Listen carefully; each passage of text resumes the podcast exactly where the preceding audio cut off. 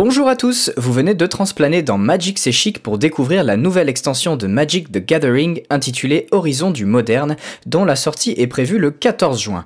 Cette vidéo est réalisée en partenariat avec la boutique Magic Corporation et nous sommes là pour faire le tour de toutes les nouveautés de ce set. Salutations chers amis Planeswalker, nous avons là une édition un peu particulière puisqu'on pourrait dire qu'elle remplace en quelque sorte les sets Masters dont le cycle a été arrêté jusqu'à nouvel ordre. Tout comme ses prédécesseurs, ces cartes ne sont pas légales en format standard. Ne les trouverez donc pas sur Magic Arena par exemple. Mais on note aussi des différences vis-à-vis des extensions Masters Alvar, puisque ces 254 cartes sont pour la plupart complètement nouvelles.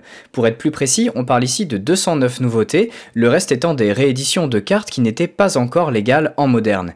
Et comme son nom l'indique, l'ambition de l'extension est de redynamiser ce format. Donc soit en réintroduisant de vieilles cartes puissantes, ou bien en créant de tout nouveaux staples, comme on dit, ce terme qui désigne les cartes incontournables qui définissent un metagame. Du coup, des archétypes inédits pourrait émerger grâce aux horizons du moderne, tandis que certains, plutôt tiers 2 voire 3, vont peut-être sérieusement s'affirmer en tournoi.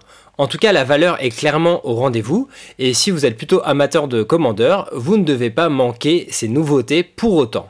On se demande d'ailleurs si l'extension n'aurait pas dû s'appeler Horizon du Commandeur par moment. Et même les fans de l'histoire vont être ravis, puisque de nombreuses références au lore du jeu et autres personnages célèbres y sont représentés. Certains pour la toute première fois même.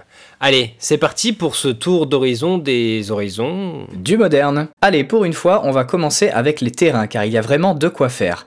Notez déjà que dans chaque booster, vous aurez le droit à des terrains enneigés full art. Les landes enneigées proviennent d'air qui remonte à 1995 et certaines cartes vous apportent des bonus si vous faites l'effort d'en jouer. L'effort est purement financier car ce sont des terrains de base normaux hormis ce super type et ils valaient leur petit prix jusqu'ici. Autant dire que ces nouvelles versions ne seront pas à jeter à la poubelle. Au niveau des terrains rares cette fois, on va arrêter le suspense, aucun Fetchland réédité à cette occasion. Mais pas de panique, on va vous proposer plus intéressant que ça, puisque ce n'est rien de moins qu'un nouveau Fetch qui fait son apparition. La vue prismatique, qui peut en s'engageant, se sacrifiant et en payant un point de vie, chercher dans votre bibliothèque une carte de terrain de base et la mettre sur le champ de bataille. Vous reconnaîtrez donc les étendues sauvages en évolution, qui perdent enfin le défaut de faire arriver le terrain engagé. J'ai immédiatement pensé à l'EDH en voyant la carte, qui est un must dans chaque deck bicolore au moins, où il prend le slot d'un terrain de base sans trop de soucis. Même les monovers Gitrog et Titania sont très heureux de voir un nouveau fetch à mettre au cimetière. Une très jolie carte pour entamer cette présentation, Alvar, qui risque d'être bien recherchée tant elle rentre presque dans tous les decks de ce format. Heureusement en moderne, elle ne paraît pas si indispensable. Mais on va continuer dans le très lourd avec un nouveau cycle de terrain bicolore calqué sur la canopée de l'horizon, mais pour les couleurs ennemies. On peut ajouter du mana coloré en échange d'un point de dégâts, et on peut payer un incolore, les engager et les sacrifier pour piocher une carte quand bon nous semble. La canopée était déjà un terrain de folie qui valait son prix, et ses congénères vont assurément être très joués. Encore une fois, très difficile de s'en passer en EDH, et on les verra à coup sûr en moderne, ou même un mono rouge burn par exemple, jouera ce contenant du rouge pour avoir de quoi piocher et finir les points de vie adverses. On pourrait presque s'arrêter là pour vous donner envie de jouer avec Horizon du moderne je crois, mais allons examiner les cartes légendaires. Wizards of the Coast a décidé de profiter de cette extension pour éditer une carte jouable représentant un des personnages clés de la jeunesse de Magic, Urza. Enfin, ce seigneur grand artificier coûte 4 pour une 1-4, dont de bleu, et quand il arrive sur le champ de bataille, on met un jeton de créature artefact construction qui gagne plus 1 plus 1 pour chaque artefact que l'on contrôle. Et ça tombe bien parce qu'on peut engager un artefact dégagé que l'on contrôle pour ajouter un mana bleu à sa réserve. Et pour 5, on peut mélanger sa bibliothèque, exiler la carte du dessus, et jusqu'à la fin du tour, on peut la jouer sans payer son coût. On apprécie au passage la référence à Karn Sion-Durza avec le token. Il devrait certainement faire des vagues en général de commandeurs, tandis qu'en moderne, si on ne pense pas à aucun deck connu en particulier dans lequel il rentrerait immédiatement, qui sait, peut-être qu'il créera lui-même son propre archétype car le potentiel est vraiment là. Mais les designers ne se sont pas arrêtés là puisque l'infâme Yogg-Zebul fait aussi son apparition dans sa version humaine avant qu'il ne devienne le grand méchant qu'on connaît bien. Et impossible de ne pas parler du grand retour de Marit Lage sous la forme d'un enchantement enneigé légendaire qui fera toujours apparaître le jeton 20-20 indestructible et volant qu'on aime tant. Il y a également des légendaires qui vont régaler les fans de diverses tribus. On peut notamment évoquer le retour tant attendu des slivoïdes, sous leur forme physique, historique en plus car nous avions été nombreux à être déçus par leur nouveau look plus humanoïde lors de leur dernière apparition dans Magic 2015. Nous avons logiquement le droit à un nouveau Lord à 5 couleurs, le premier slivoïde, qui dit que tous nos slivoïdes ont cascade, comme lui d'ailleurs. Mais notez bien que si, quand vous le lancez, vous révélez un slivoïde grâce à la cascade, le premier slivoïde est encore sur la pile, et l'effet donnant cascade à tous vos autres slivos ne s'applique donc pas encore. Il faudra bien attendre qu'il ait touché le champ de bataille pour ensuite partir dans des petites folies. Pour l'accompagner, vous trouverez de nouveaux congénères de différentes raretés, comme cet excellent slivoïde déchiqueteur de nuages qui confère le vol et la célérité aux copains.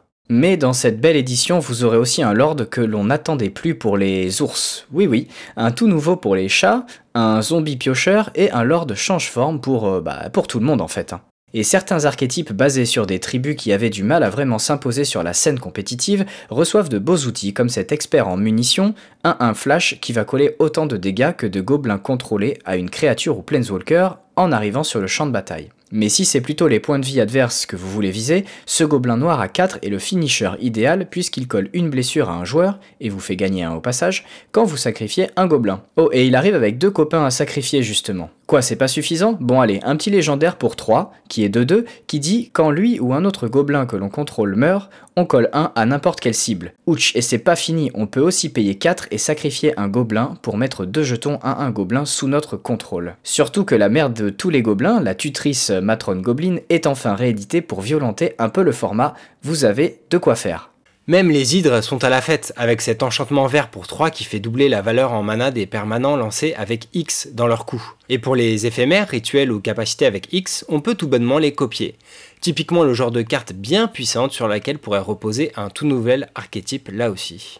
Mais les vampires et les ninjas ne sont pas en reste non plus. Oui, beaucoup de ninjas pour renforcer le commandant Yuriko qui saute de joie.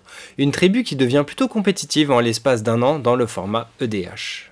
Sans transition, après la grosse fournée de la guerre des Planeswalkers, vous ne trouverez que deux arpenteurs dans cette édition. Serra d'abord, un personnage important de l'époque d'Urza et Yogzebul justement, époque épopée d'Urza pour les connaisseurs, qui a elle aussi le droit pour la toute première fois à sa carte et récolte même un des plus beaux dessins de Magali Villeneuve pour la représenter. Si elle ne devrait pas faire tant de vagues que ça en moderne, c'est quand même un bel objet de collection que certains auront envie d'inclure dans leur deck EDH. Puis vient un petit nouveau qui rentre dans le cercle très fermé des Planeswalkers à 2 mana, après l'infâme Tibalt. Celui-ci s'appelle Ren et 6 un nom bien étrange. Son plus 1 vous permet de renvoyer une carte de terrain euh, depuis votre cimetière dans votre main. Son moins 1 peut coller une blessure à n'importe quelle cible.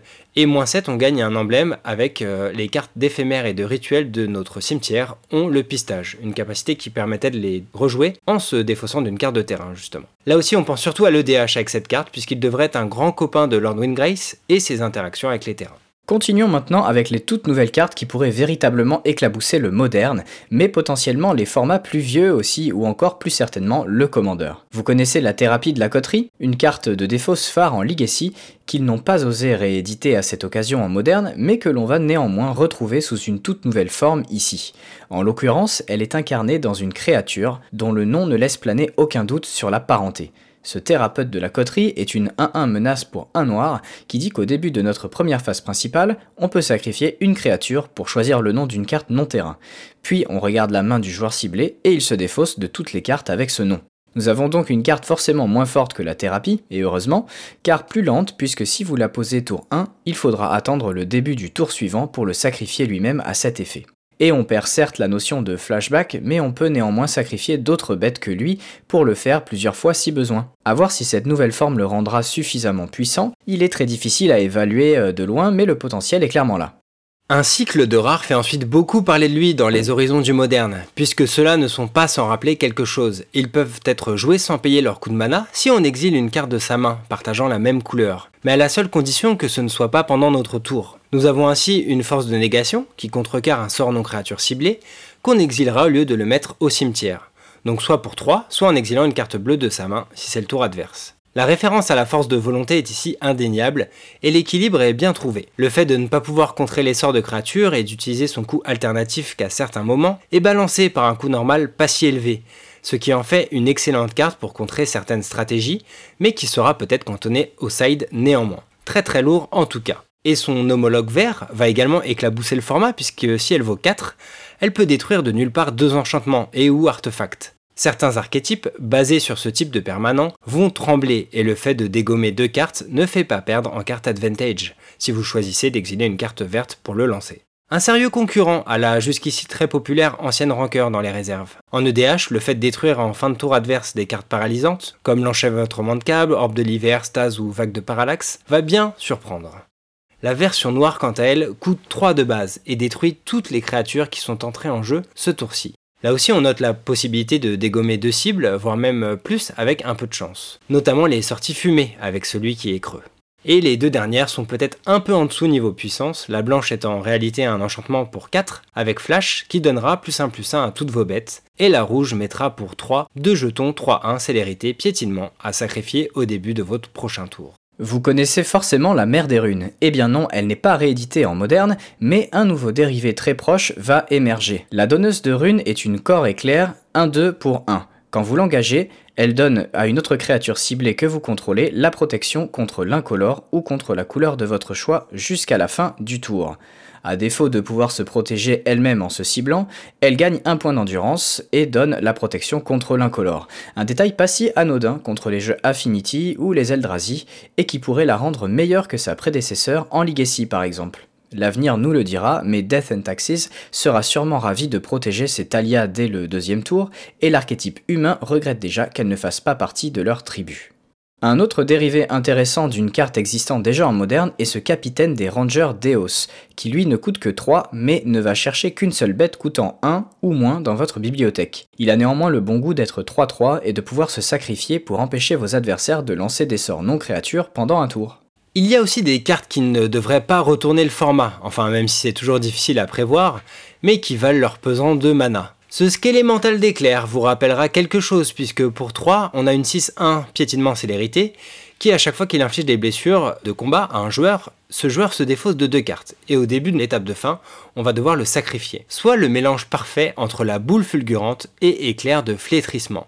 Et ça, ce n'est pas rien. Ce pyromancien aguerri est une petite 2-2 rouge pour 3, qui, quand il arrive sur le champ de bataille, nous fait nous défausser de deux cartes, puis piocher deux cartes. Pour chaque carte non-terrain défaussée de cette manière, on crée un jeton de créature à 1 rouge élémental. Mais s'il est dans notre cimetière, on peut payer 5 et l'exiler pour créer deux jetons de créature à 1 rouge élémental. De quoi sculpter sa main comme il le faut, ce qui n'est pas toujours euh, évident dans les jeux à base de rouge, tout en occupant potentiellement le champ de bataille comme il se doit. Notez bien aussi qu'en fin de partie, la main vide, il est formulé de façon à ce que la carte vous fasse piocher tout simplement deux cartes.